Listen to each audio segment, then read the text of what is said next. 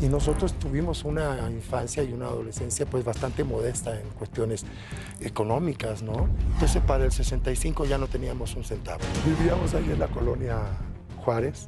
Olvídate, nosotros cuando vinimos vendimos instrumentos, joyas, casas, O sea, esto. Venían por todas las canicas. Las naves se quedaron quemadas, así no hay regreso. Veo que no caminas bien. Sí, lo que pasa es que ¿Qué eh, te pasó? tengo una cosa que se llama radículo plexitis no diabética. Te cambia la vida.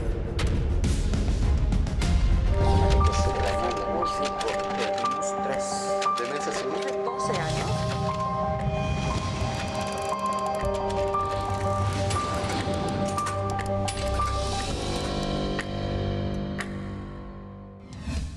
¿Qué tal? Muy buenas noches, bienvenidos, bienvenidas. Gracias por hacernos el gran favor de acompañarnos en la emisión más del minuto que cambió mi destino. De manera muy respetuosa, los y las. Saludos, soy Gustavo Adolfo Infante. Invitado esta noche es un hombre que nunca ha tenido ni tantita pena para mostrar sus sentimientos a través de la música. Una vez que rueda su mente, no para hasta escribir la letra perfecta para cada cantante. Su inspiración ha ablandado a más de un ingrato amor. Y no me extraña nada que sea considerado uno de los más prolíficos compositores de las últimas décadas. Y es que las horas invertidas en su pasión han logrado resolver el rompecabezas de cualquier mágico amor. Y supongo que también has provocado varios besos de ceniza. Kiko Campo, bienvenido al Minuto que cambió mi destino. Luz, querido, qué ¿Cómo bonito Luz? hiciste. ¿Cómo estás? Qué querido? bonito juego, qué lindo, gracias. Muy bien, Me da mucho gusto verte. muy bien después de pasar por una situación ahí bastante eh, bueno, sorpresiva de salud y todo eso, pero voy bien y no he dejado de trabajar. Que ahorita llegamos al estado de salud Sí, porque gracias a Dios estás vivo. oye, con mucha nostalgia, con mucha tristeza, porque mira el Veno. El Veno tiene tan poquito, se me fue mi Veno, querido Benito, Benito Castro. Castro, Este luego Amparo. Amparo Amparo, oye, que han sido gente tan importante en mi carrera, en mi vida, en mi, en- en- en mi persona. Con Benito Y- hiciste y- dueto, ¿verdad? Claro, ya tuvimos con los Castro, con Arturo, hicimos dueto. Este éramos, fuimos una, como una familia muchos años. Y, y este, y luego eh, Amparo, que de tantas cosas que yo he vivido con Amparo. Amparo Rubín. Sí, sí, todo un legado dentro de un estilo de música y una época, Amparo. Gran, gran maestra, ¿eh? Por un lado, y, y entonces José Agustín. ¿Cómo no? Dices, ay, caray, son gente de mi generación, gente que, que he querido mucho. Entonces digo, lo acabas de decir tú. Estoy vivo, estoy bien. Estamos vivos, gracias. Oye, pero Turi, el- o sea, Be- Benito Castro y tú fueron muy cercanos y trabajaron muchos años juntos, ¿no? Sí, muchos años, fíjate, él era asistente de don Rubén Fuentes en RCA. Ok. Y entonces yo venía llegando con mi hermanita de Chile. Sí. Nos firma don Rubén y a mí me vio don Rubén que yo le hacía los arreglos a mi hermana y todo eso y me contrató como director artístico y para poner cosas juveniles y hacer covers y todo eso. Y ahí andaba el Veno, el Turis, porque es el Arturito. Sí. Y era bueno, para matarte de risa. Hicimos migas en ese momento, su papá actor, mi papá en Chile actor, este, familia de artistas. Y pues yo tenía 14, 15, el Beno tendría 20, ¿no? Y de ahí se fue conectando una cosa con otra. Y de ahí, pues, de admirar tanto a los hermanos Castro, que yo era fan de los hermanos Castro. Qué grupazo, No, ¿no? no, no, no, no, era inalcanzable lo que eran los Castro en ese momento. En todo aspecto, eh, artísticamente, musicalmente, la proyección internacional, el reconocimiento. O sea, tenían... Las voces, No, Gualberto era- simplemente, ¿no? No, eran, er- eran este, toda una escuela ellos, el grupo. Entonces, de ser fan, ¿me entiendes? A estar ya en el grupo durante tanto tiempo y luego este, hacer grupo con Arturo y luego Benito y yo que decidimos hacer el dueto, Benito y Kiko, que estos mañosos nos decían Vinito y Coco. ¿Quién sabe por qué se... Era la época, era la época. Era la eh. época, la época. To- Todos tuvimos un detallito en nuestra juventud, ¿no, amigo? Qué canijos. Oye, pero a ver, vámonos un poco más para atrás. Vámonos a Santiago de Chile, esta maravillosa capital de Sudamérica, donde naces tú para 1950, ¿correcto? Sí, es correcto, pero yo nazco en Viña del Mar porque mi papá, Ah, que era artista, folclorista, fue un tipo de muchísima trayectoria, actor, director de cine, folclorista, este, fue, hizo mucho del rescate de la, de la música chilena. Yo empecé tocando música folclórica, ¿no? Ok. En la compañía de mi papá, de gira, en los teatros, de giras a la antigüita, como se usaba en ese momento, que no había todo lo que hay hoy, ¿no? Entonces eso ha venido evolucionando gigantescamente. Y entonces yo nazco en Viña del Mar porque mi papá trabajaba en el casino. Ok. Entonces nazco en Viña del Mar y a los 10 días y eso ya estábamos en Santiago, ¿no? Pero este, yo me crío eh, en, en el seno de una familia de artistas de segunda generación ya en Chile. El chilote, tu papá. Claro, Manzanero me hacía mucha, mucha burla con el rollo. Oye, todos quisiéramos tener un papá como el tuyo. ¿Por qué un papá como el tuyo? No, imagínate, es el chilote. Manzanero. Todos quisiéramos ser tu papá. Quisiéramos ser tu papá. Porque un traguito, un traguito. Sí, sí, y, sí, y este Manzanero, que era muy chistoso, que tenía un sentido del humor. Armando Co- era lo más simpático Ah, y no. ocurrente que Ocurrente, siempre traía el chiste a flor de piel. Estaba siempre en esa, desde siempre. Yo lo conocí siendo pianista de Daniel Riolo. Pero Yo no conocí el quid, pero Era hubiera, chiquito, hubiera exclusivísimo. dado, hubiera dado casi lo que fuera por conocerlo, porque todo el mundo habla maravillas de ese lugar, de don Ernesto Alonso, Sí. que dicen que era el lugar de las grandes estrellas Era un internacionales. lugar para el ¿no? jet set artístico. Entonces traían artistas muy caprichosamente. Ahí estuvieron los Castro, Olga Guillote, estuvo Julio Iglesias, debutó ahí. Pero era un lugar pequeño con gran cena, muy lindo, un lugar hermoso, con muy buena cena, muy buena atención y con un show muy petit comité, ¿sabes? Sí, sí, sí, era, y también era la época, porque mira, nosotros trabajábamos en el patio, en la fuente, en la terraza casino, en el señorial y todo eso. Y lo que más entraba era en el patio, que entraban mil ciento y tantos. Y ya los ciento y tantos de arriba no se veía tan bien. O sea que bien, bien, bien entraban mil gente, que es muy poco para hoy. Claro, hoy sería oye, un fracaso. Oye, oye, Kiko, recordabas que en el patio, qué incómodo, para levantarse uno al baño, levantabas a toda la fila. O sea, Sí, y eso tuvo muchos cambios. y te acuerdas de don Manuel Gómez. Como Manuel, Gómez, café para Benito y Kiko, en vez, en vez de los invito a cenar, muchachos. No, café inmediatamente para Benito y Kiko, porque llevábamos horas ahí montando luces. café inmediatamente para Benito y Kiko. Era, Eh. e- era el gerente o el director de- del lugar. Sí, tenía mucho que ver con la programación y con los artistas que desfilaron por ahí. El patio Atenas 9, Sí. Atenas 9, en el centro de la, de la colonia Juárez, que era el cabaret pues, más famoso de, de México, ¿no, Kiko? Sí, y venían las estrellas de todo el mundo, ¿no? Tuvo varias épocas, pero las grandes estrellas de México, hacer tu temporada en el patio es porque eras un consagrado, ¿no? A mí me tocó por los Castro. Que lo- con los Castro hice varias temporadas ahí, con el Loco Valdés y los Castro. Y este. Eran lugares que funcionaban de lunes a sábado, dos shows diarios, y se llenaba prácticamente todos los días. A lo mejor había un lunes que estaba más de la mitad, que eran ya 600 personas. No, pues es una O maravilla, sea, ¿no? se, se veía prácticamente lleno. Y todos los demás días, el martes, el miércoles, eran dos shows y la gente iba todos los días y era un- una nómina enorme. Claro. Don Manuel Gómez, café para Benito y Kiko. Oye, te, te acordarás que después abrieron eh, el Premier. Sí, claro.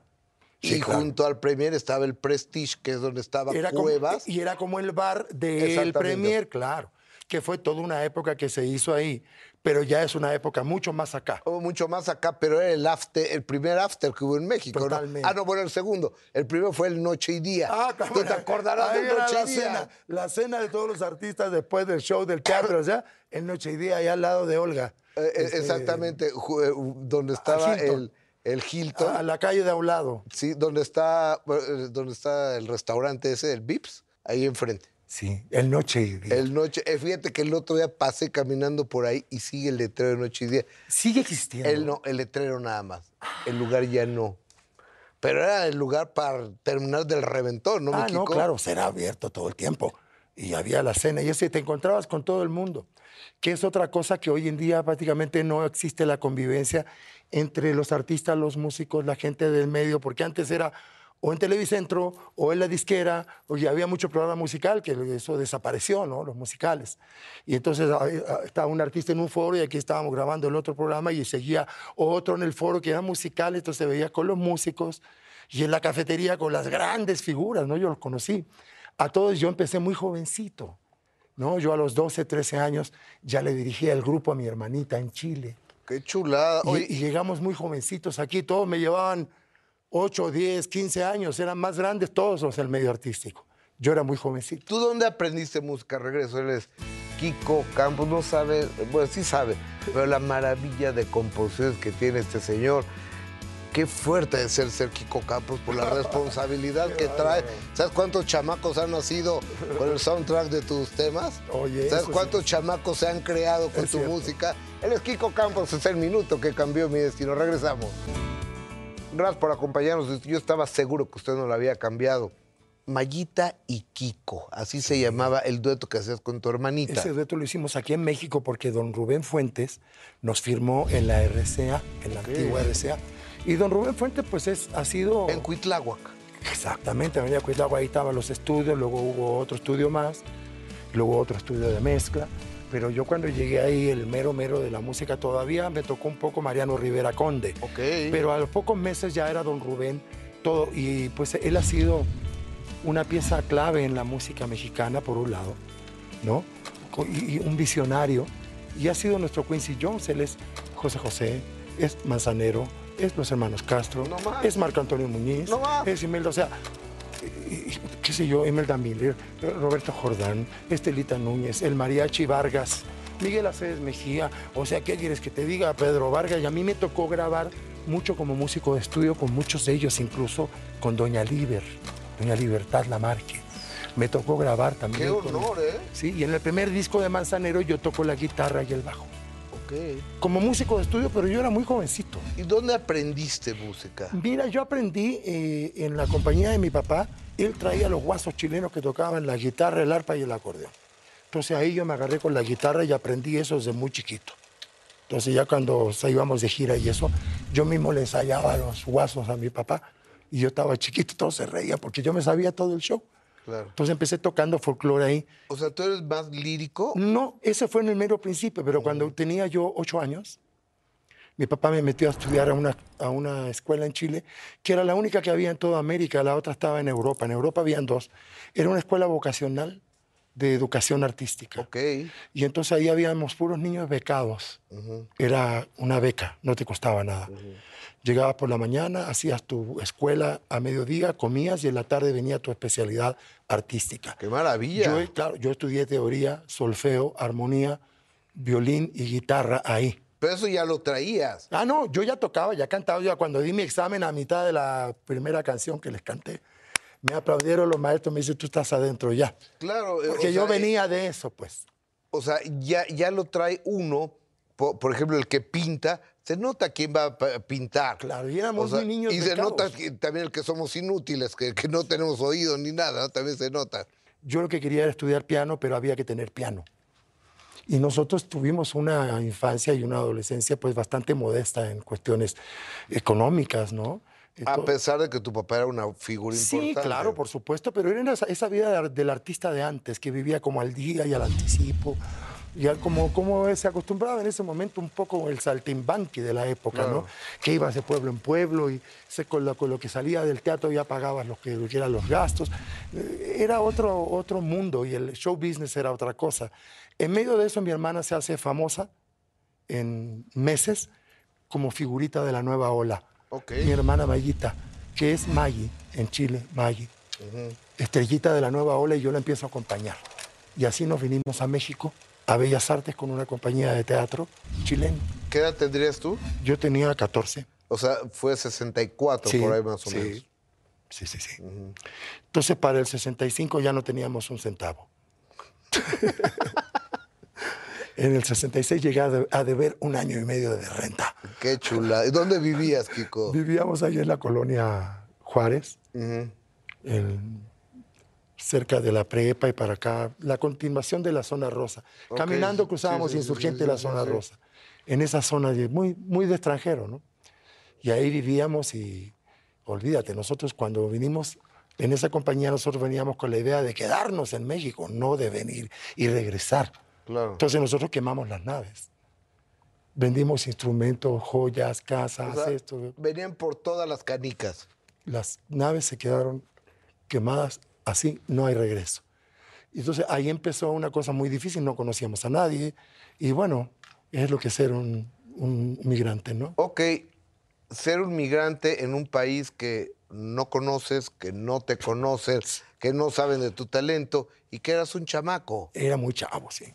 Yo era muy chavo y hubo mucha gente que detectó que yo tenía cierta gracia, ¿no? Cierto talento.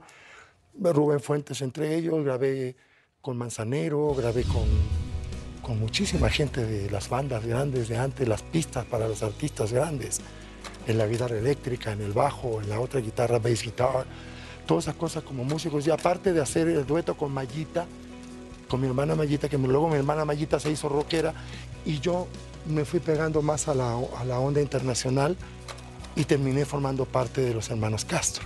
Ok, ¿Y Vallita dónde está hoy en día? Hoy en día vive en México, pero ya no está 100% dedicada a la música. Ella se metió mucho en el mundo del blues, del jazz, estuvo en Avándaro. Ella estuvo en el Festival de Avándaro. Este, es emblemático, ¿no? sí, sí, 68, sí, ¿no? sí. O sea, no, este- 69, ¿o qué? es tipo, sí, yo creo que incluso 70, ¿eh? Ok. Creo Oh. que, si no me equivoco, 70. Bueno, por ahí, eh, en Avándaro, pero ahí en un montón de años. y que fue una cosa emblemática y Mayita era una rockera de cantar en hoyos funkis y en lugares y con bandas y todo porque a ella le gustó la onda de Johnny Joplin y la onda negrona y Aretha Franklin y por el blues y por el jazz y entonces en eso pues se fue apartando un poco de la realidad comercial del negocio de la música, de la industria.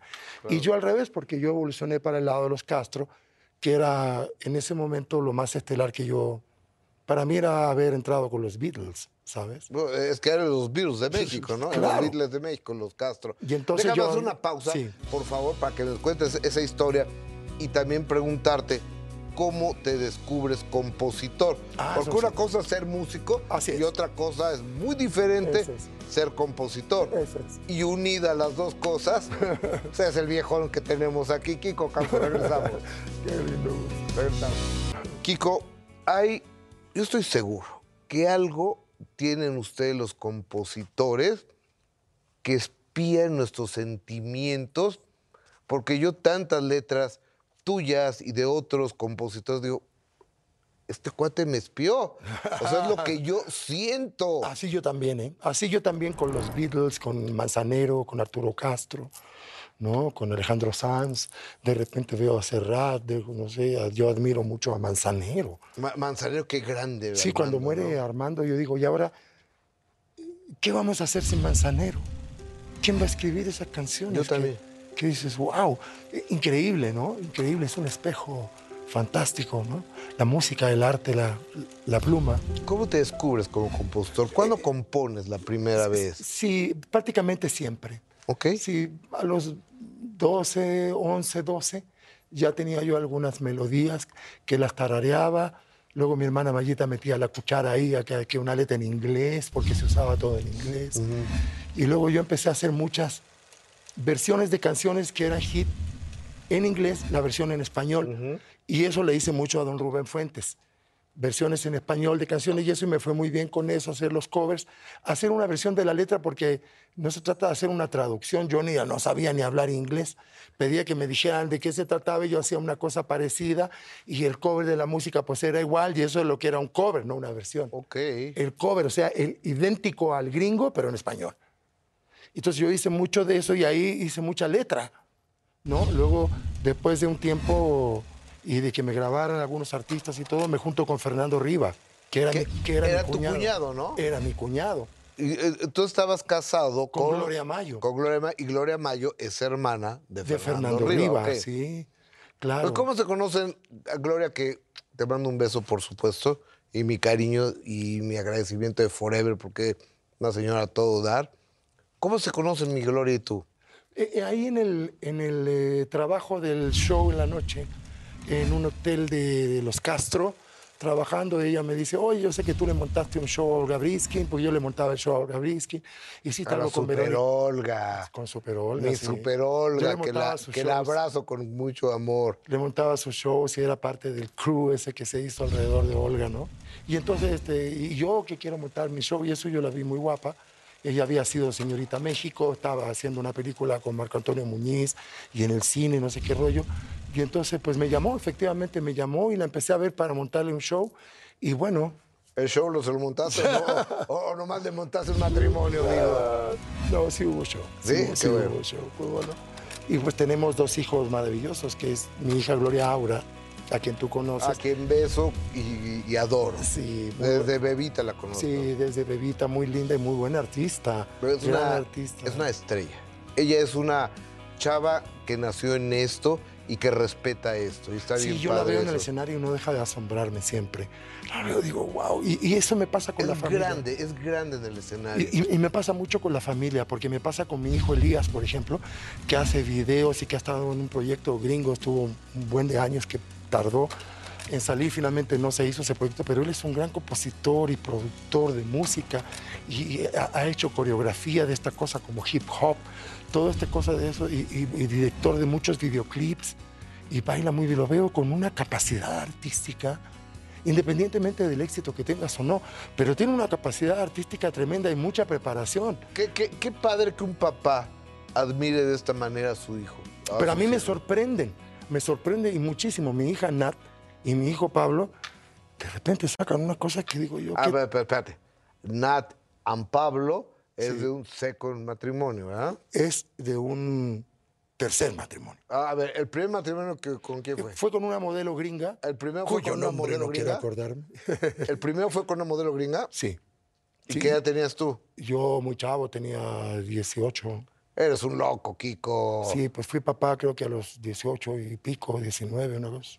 Y, y- y tienes un hijo de ese matrimonio. Claro, que vive en Estados Unidos. El gringo es el único que no se dedica a la música y a las artes. Él hace cosas de diseño Y gráfico. llevas buena relación con tu hijo. Claro, claro. Y después. Fue mi te- primer matrimonio con la modelo esta. Y luego después de eso yo me caso con Gloria Mayo. Tenemos a Gloria Aura y Elías, Ok. Elías Campos.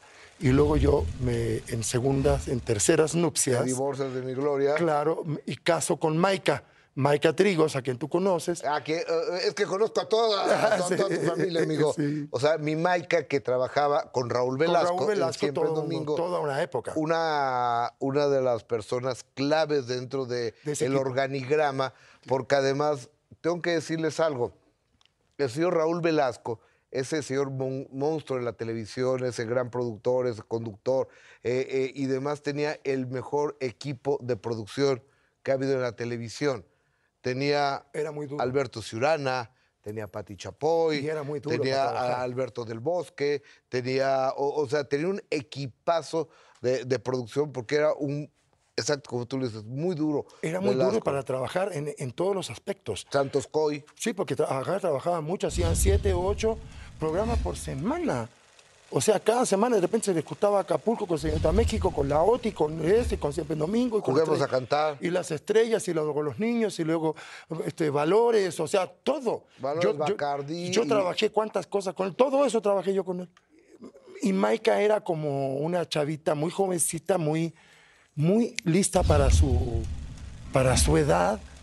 Y tenía trabajando, creo que desde los 16, empezó 17 años a meterse ahí en producción y aprendió como el oficio y le llevaba toda su cosa como personal y para programa, las tarjetas que sacaba Raúl se las redactaba ella y no sé, tenían una, un- una gran comunicación y un gran equipo, Maika Trigos. Yo la conozco perfectamente. Y Maica. es la mamá de Nat Campos Trigos y de Pablo Campos Trigos. Oye, ok, pero trabajaba con Velasco. ¿Y, y- y- y tú qué?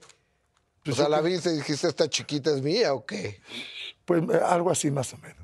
¿O fue como amor a primera vista? Sí, al principio andaba yo como un poco distraído. Después me di cuenta de que había mucho encanto ahí con esta, porque era muy jovencita. Y entonces... Y muy guapa. Sí. Y muy guapa, Sí. muy guapa, muy guapa. Sí, y, tenemos unos niños preciosos. Llevamos una gran relación, ¿eh?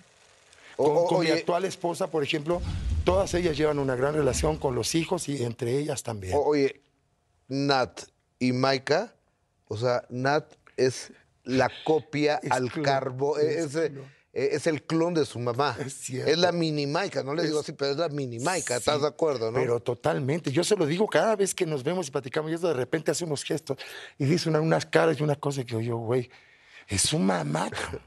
Igualita. Qué cañón.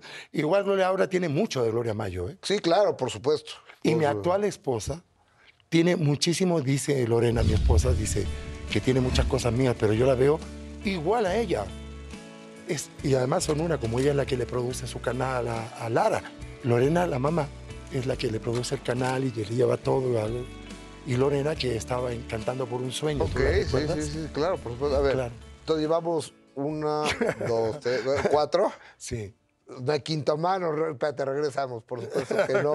Oye, y este, ¿qué? ¿Traemos la lira o...? ¿y ¿Por qué se llama lira? Que la lira ¿Eh, ¿Lira es guitarra? es una forma de decirle entre músicos. Ajá. Sí, ¿no? Este. Podemos traer lo que tú me digas, la lira, Yo traigo la guitarra. la lira que me Sí, la Ah, ok. imagínese lo que va a pasar inmediatamente después de un pequeño corte comercial. El maestro, el genio Kiko Ah, Campos, con su guitarra. Yo que usted no le cambia, venido. Mientras usted fue por un sándwich, un refresquito o lo que haya sido, ya le trajimos la guitarra a Kiko Campos.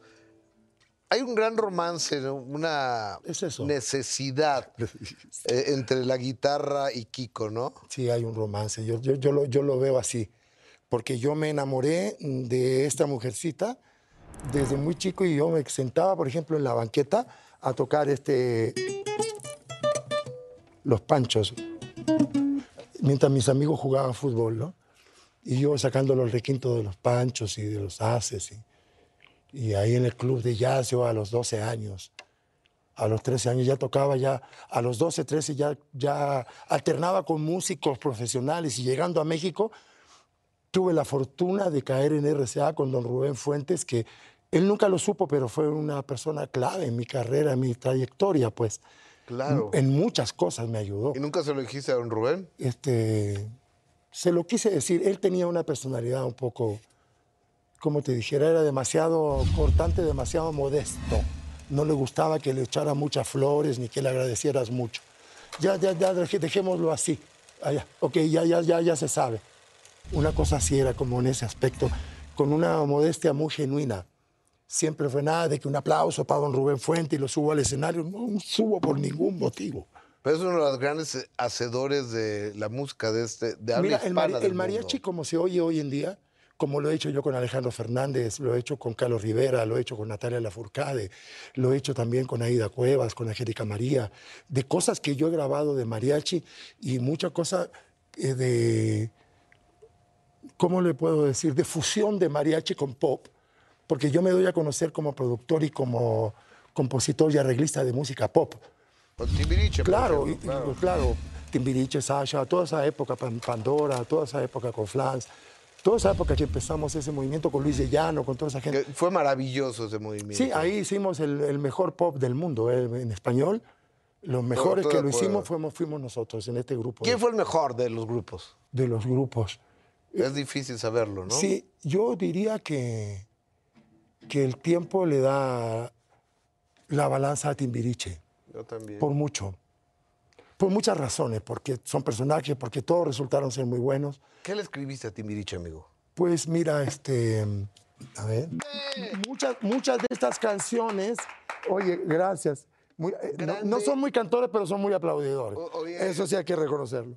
Oye, este, hay muchas de estas canciones que hoy en día se siguen tocando, pero muchísimo. Yo lo sé por la cosa de la sociedad de autores. Ahí vienen, ahí, ahí vienen tus tocadas, número de tocadas. ¿Qué canciones? qué canciones son las que más se tocan, qué canciones, este, pero tengo música que hice, no sé, hace 20 años que siguen generando muchísimo y estas son anteriores, ¿eh? Estas tienen Claro. más, más tiempo.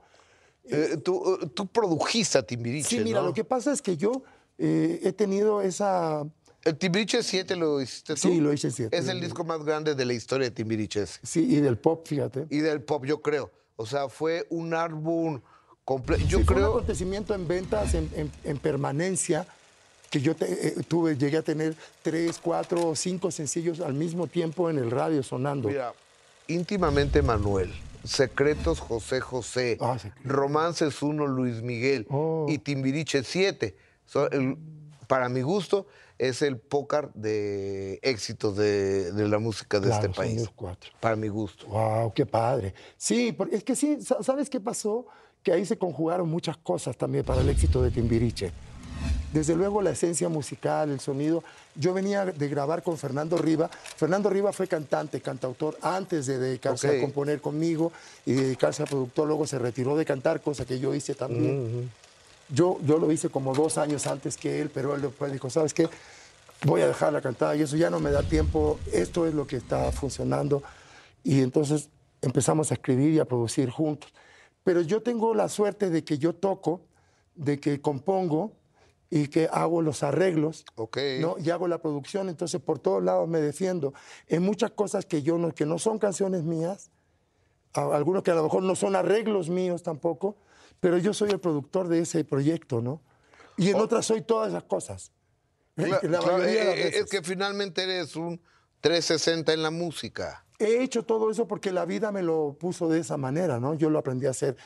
Yo en realidad aprendí en la calle, porque lo que yo aprendí en Chile, en la escuela vocacional, esos cinco años, es muy poquito. La carrera de músico es enorme. O sea, un violinista después de 10, 11, 12 años en realidad ya se puede decir que es un violinista, pero claro. ve, ve, cuántos años. Claro. Para que luego lo miren un poco como indiferente. Ah, es músico. ¿Qué te pasa? Pianista Hermanito. de concierto, tiene 15 años este tipo quemándose las pestañas aquí para tocar así. ¡Qué carrera! En, en, enorme, no terminas nunca con la música. Us. Entonces, yo aprendí porque me tocó trabajar con Rubén Fuentes, con Chucho Ferrer, con Magallanes, con Arturo Castro. Me tocó con toda esa camada de grandes, entonces yo viendo los papeles, tocándolos y eso, y ahí aprendes.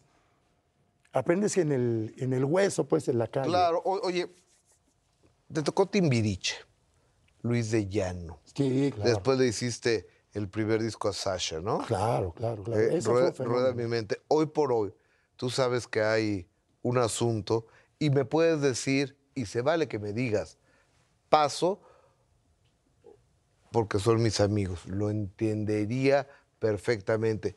Pero hay un asunto, de, hay una, incluso una demanda de Sasha a Luis. ¿Cómo lo ves tú? Es muy interesante tu pregunta porque eso envuelve, conlleva muchas cosas, ¿no?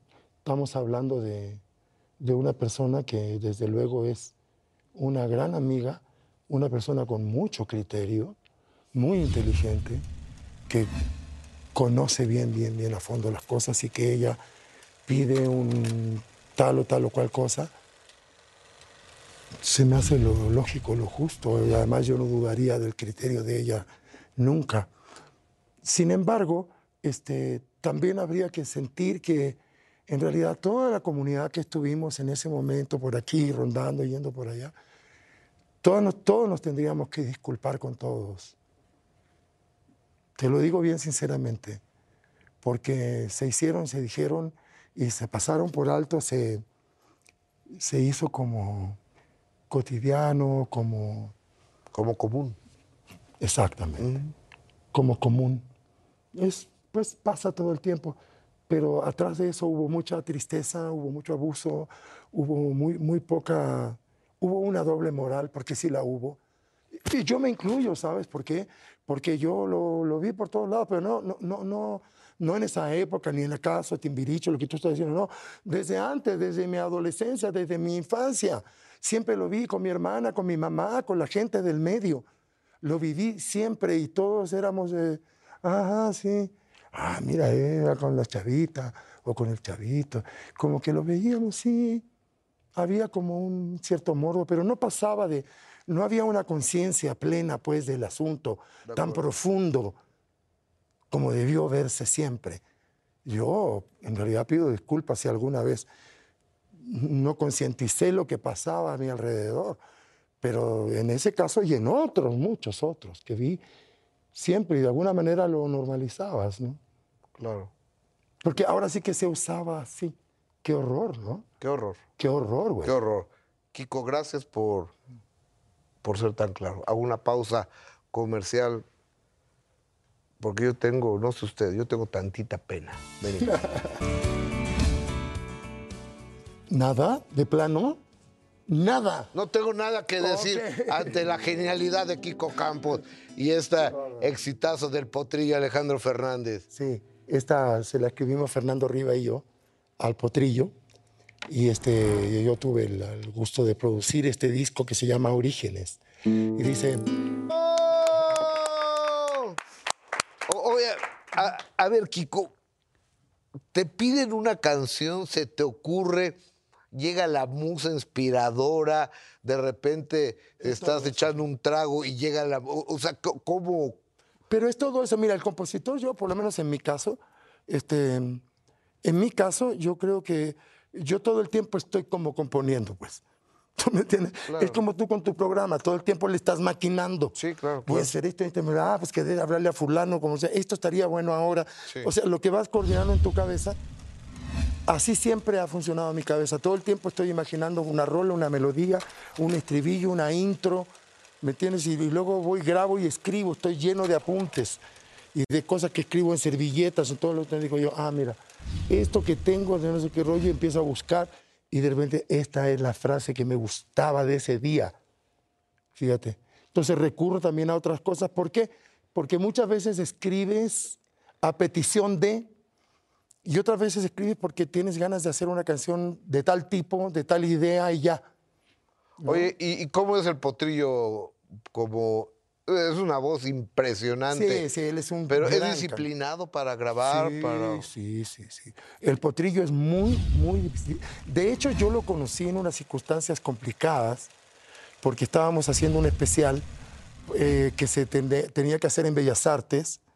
Este, El de la música mexicana. Sí, claro. Que, cantó Granada Alejandro, que fue una noche, sí, son, fueron una noche tres, mágica. tres horas de música. Sí, claro, una noche mágica. Y entonces eh, yo trabajé siete meses en ese proyecto.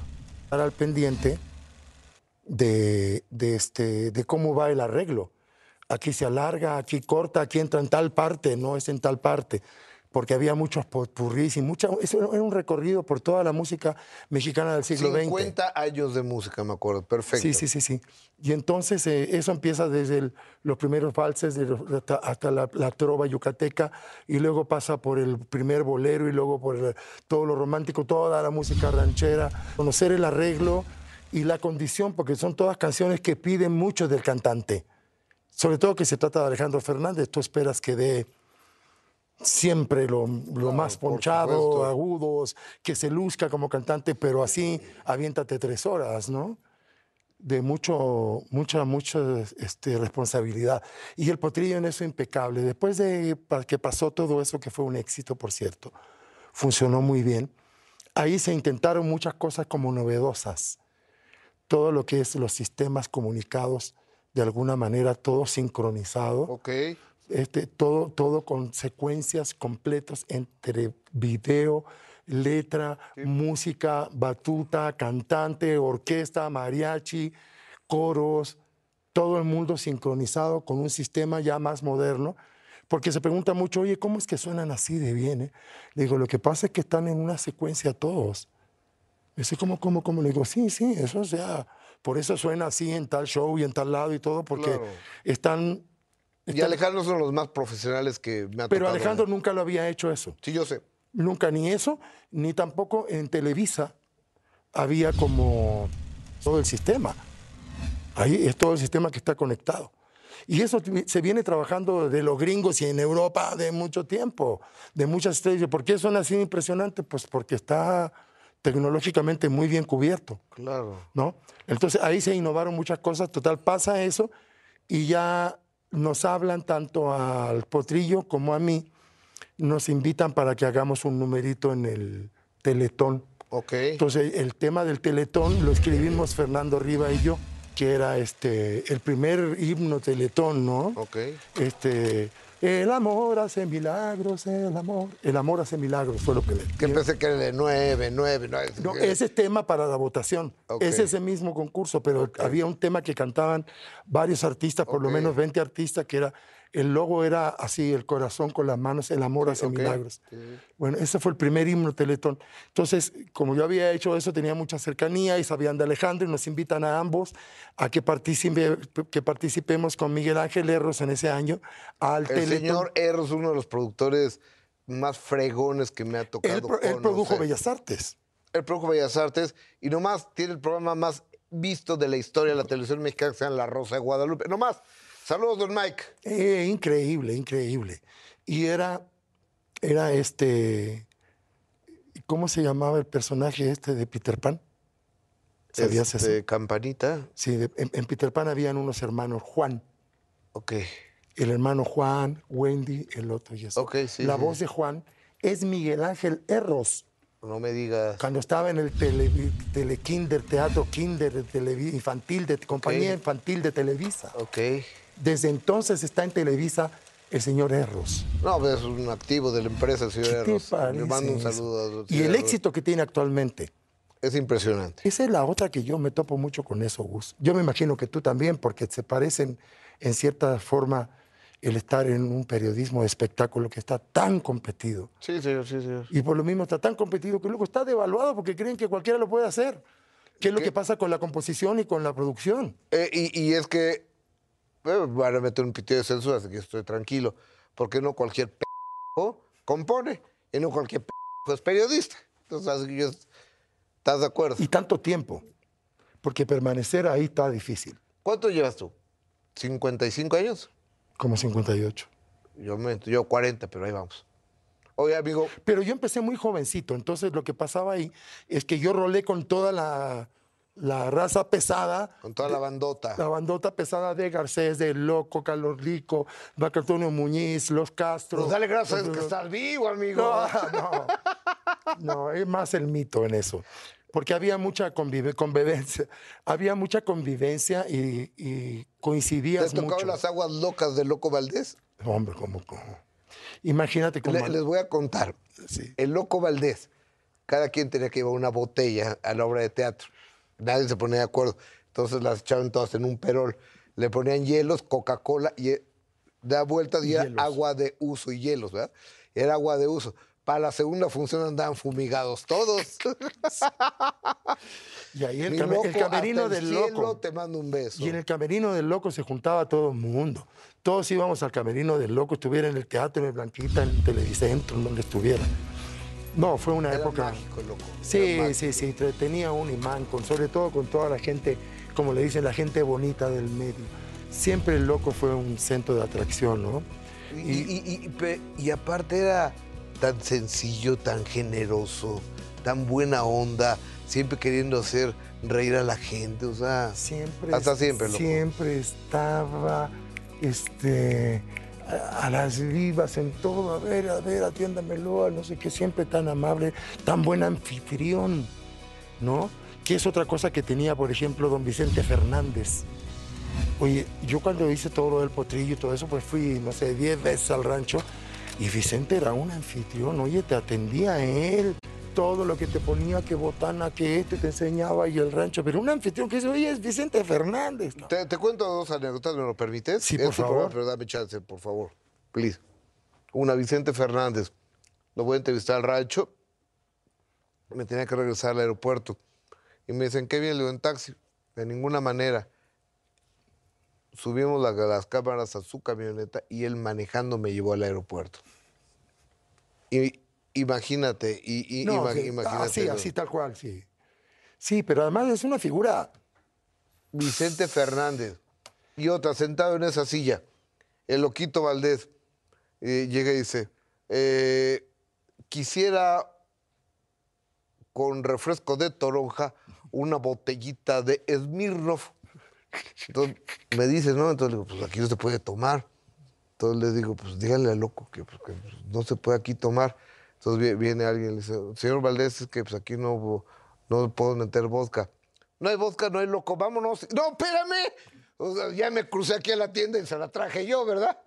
Entonces ya, ya continuamos con la entrevista. No, me tenía una cuerda el loco, pero era, era también toda la familia y era un momento distinto, distinto del espectáculo, del, el- ¿cómo te digo?, esta convivencia con el medio.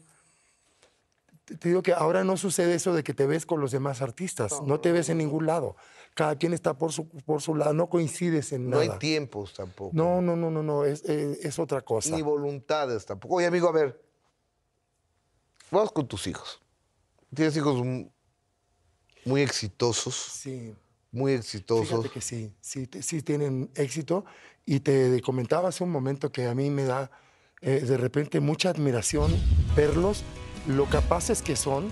Por ejemplo, Lorena, mamá de Lara, que lleva la carrera y lleva todo lo que ha hecho la niña, le produce el canal, es- ha hecho todo el management y todo. Prácticamente ya se retiró de cantar y todo eso porque vio el potencial que tiene la niña y que además como mamá tiene que estar al pendiente siempre. No es de que la pones en manos de alguien ni mucho menos. Estás ahí como mamá y aparte trabajando. Entonces la No, ya niña... conocen las historias, ¿no? ¿Eh? Ya conocen las historias cuando a una niña eh, la dejas en manos de otras personas, lo que puede pasar. Sí, no, pero además nosotros son, o sea, naturalmente ni- no es ni pensarlo ni nada, sino que es irle armando la carrera como lo ha hecho Lorena con Lara. Y que la veo de repente hacer una novela, un papel estelar importantísimo con escenas durísimas y resulta que ese día hizo 11 escenas, de las cuales en 6 lloró y la niña tiene 6 años. Y yo nunca voy a la filmación y me va la mamá y ella es la que repasa sus diálogos, sus cosas, y entonces de repente la, la- la veo y me sorprende muchísimo. Ahorita que estábamos grabando unos musicales y esos videos, digo yo, ya la niña es como, es pro, ya es una actricita Se profesional. te cae la baba, ¿verdad, amigo? No, es que la veo que de verdad lo hace bien. Y eso es lo que más me sorprende, no, no, no paran de sorprenderme como papá y como profesional, que digo, está bien chiquita para que haga todo esto. Qué chido. Qué padre. Y es que también hay mucho de, como te digo, de, de esta herencia artística. Claro. De- de- Los genes son los genes. Sí, y también en el, en el ámbito en que te mueves. Que todos son artistas, todos los conocen, todos están en lo mismo. Entonces creces, en, antoja. cre- cre- creces en un ámbito artístico igual que crecí yo. ¿Me entiendes? Claro. Oye, ¿y qué pasa, por ejemplo, cuando tienes una hija exitosísima como Nat Campos Sí, hombre. y que de repente debe ser muy doloroso lo, lo que le sucedió con este se- Sí, señor muy, Riggs? Muy, muy, muy. Y- Te- te- y- fue tremenda experiencia. y está y está papá ahí y yo estoy seguro que querías ir a matarlo. Pero es que mira, Pe- Pero sí. yo sé que no es lo, lo que se debe de hacer, pero ganas no te faltaron, seguro estoy. Hablo de papá a papá. Sí, hombre, imagínate tú.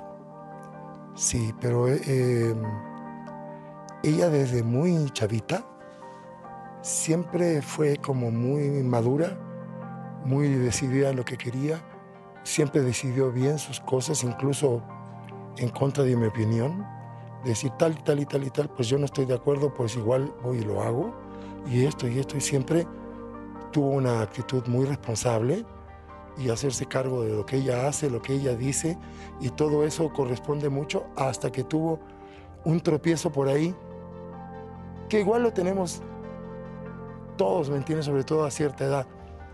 Y lo que pasó ahí fue que ella eh, fue demasiado conf- confiada de un amigo, de donde ella esperaba tener un apoyo y una solidaridad, sucedió que la traicionaron.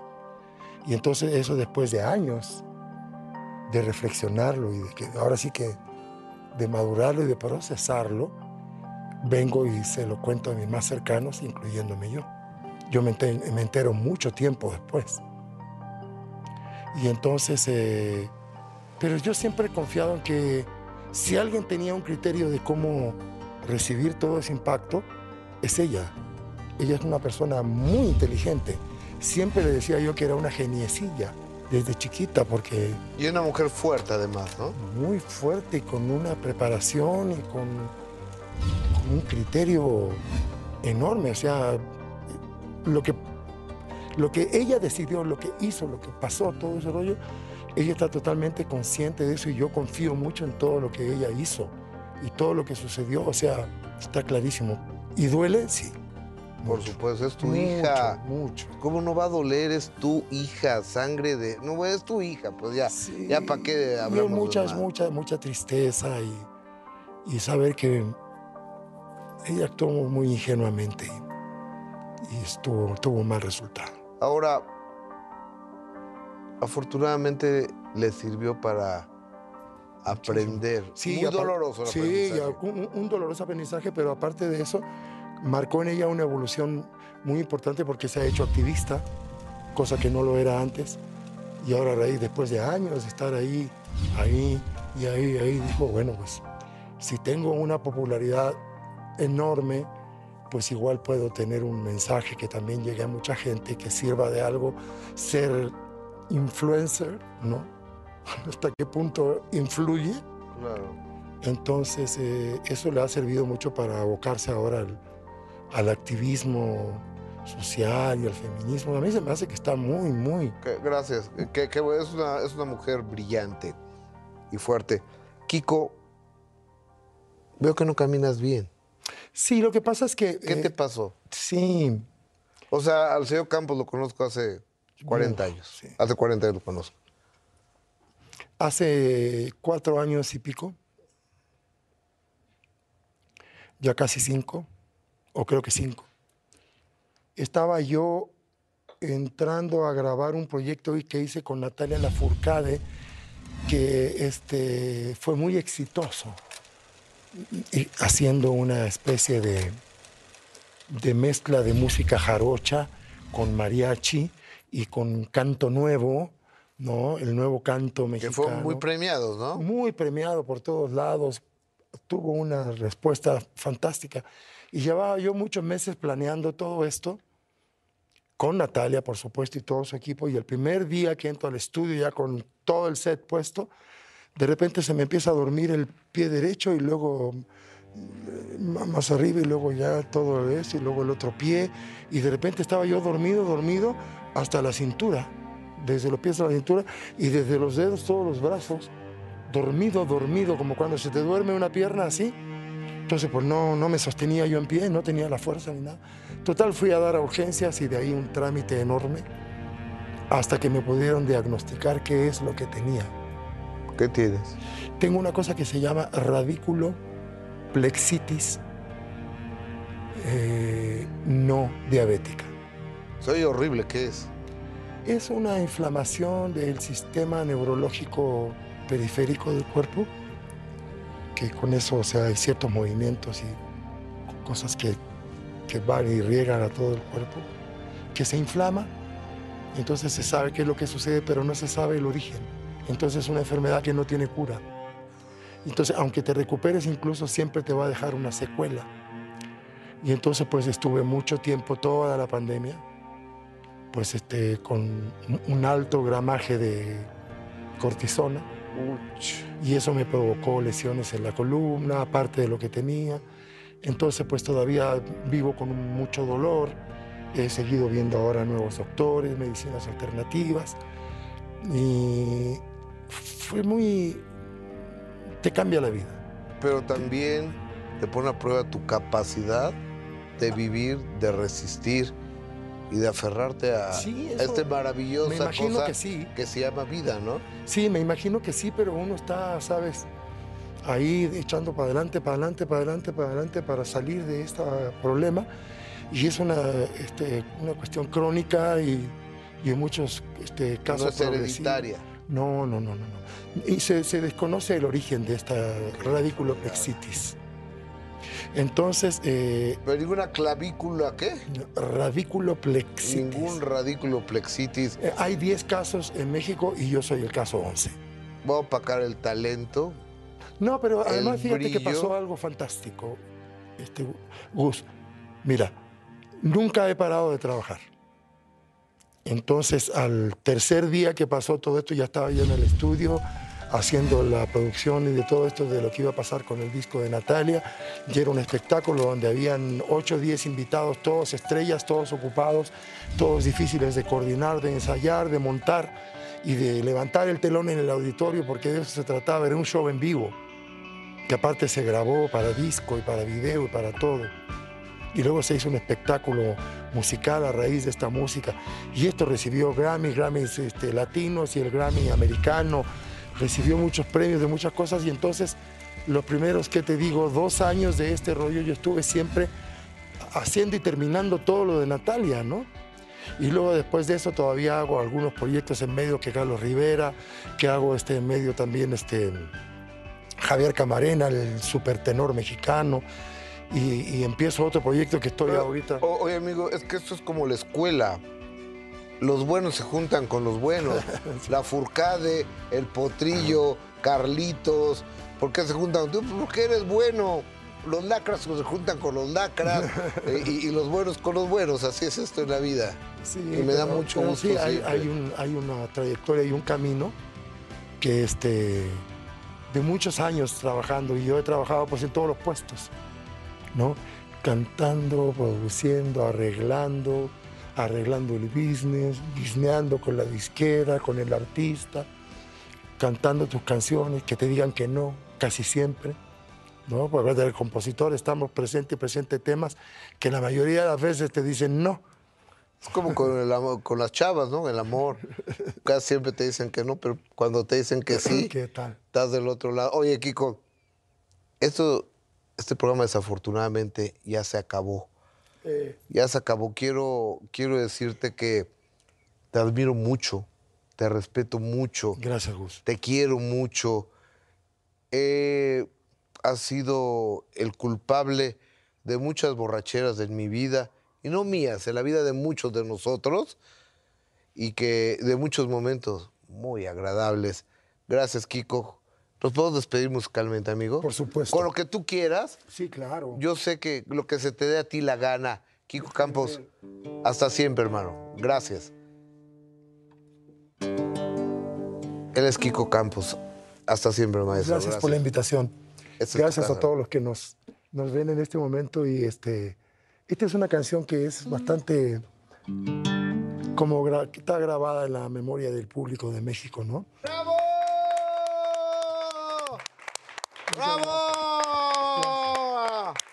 Maestro Kiko Campos, hasta siempre, papacito. No te levantes, no te levantes. Por supuesto que me levanto. Te quiero, te quiero mucho. Gracias por la invitación, no sabes qué gusto me dio. Y luego compartir este, contigo que tenemos tantas cosas y vidas en común. Hasta siempre, hermano. Amigo. Él es Kiko Campos, yo soy Gustavo Adolfo Infante, Dios nos presta vida y usted, su amable presencia. Próxima semana, mismo horario, mismo canal, tenemos otro minuto que cambió mi destino. Muy buenas noches, muchas gracias. ¡Bravo! Gracias.